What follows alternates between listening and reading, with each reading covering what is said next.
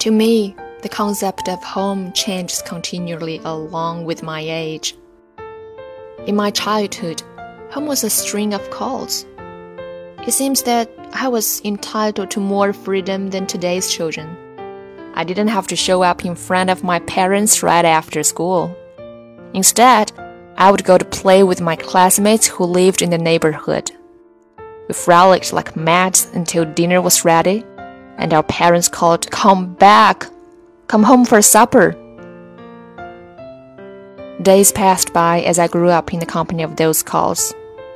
Even now, the ringing voices are still echoing in my ears. In a wink, my childhood was gone. When a thin layer of hair began to grow around the corners of my mouth, home became a place I tried to escape from. As I read more and more, my world opened up, presenting a broader picture before me. The bed I used to sleep in became too small, and the words of care from my parents began to sound superfluous. How I wished I could have a space of my own someday. Later, I was enlisted into the army and put on the green uniform. During the service days, home was the series of letters I received one after another. My most homesick moments were when I read those letters from my family.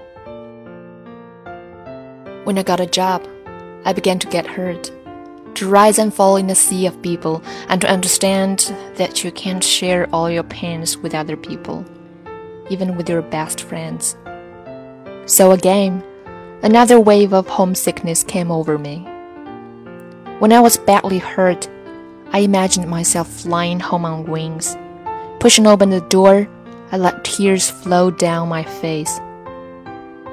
At that moment, I felt that as large as the world was, what I needed was only the familiar smell of home and the unchanged view outside the window of my old house. Struggling for mere existence in a place far from my mother, I was often at a loss what to do after work and on the weekend.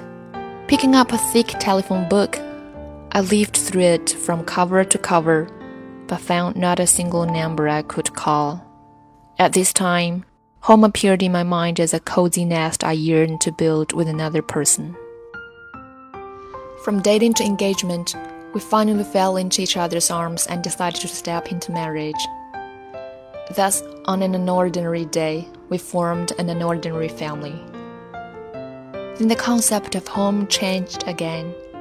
It became the light left on for you when you returned late at night.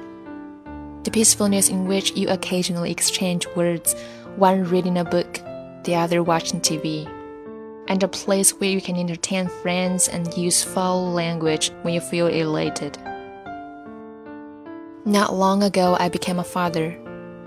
When I greeted into my family the birth of a new life, a not sensation welled up in my heart. The little creature obsessed me so much that though I tried to get rid of it, I only found myself all the more indulging myself with it that is a kind of force that binds you with a sense of happiness. The concept of home kept changing as my life hurried along.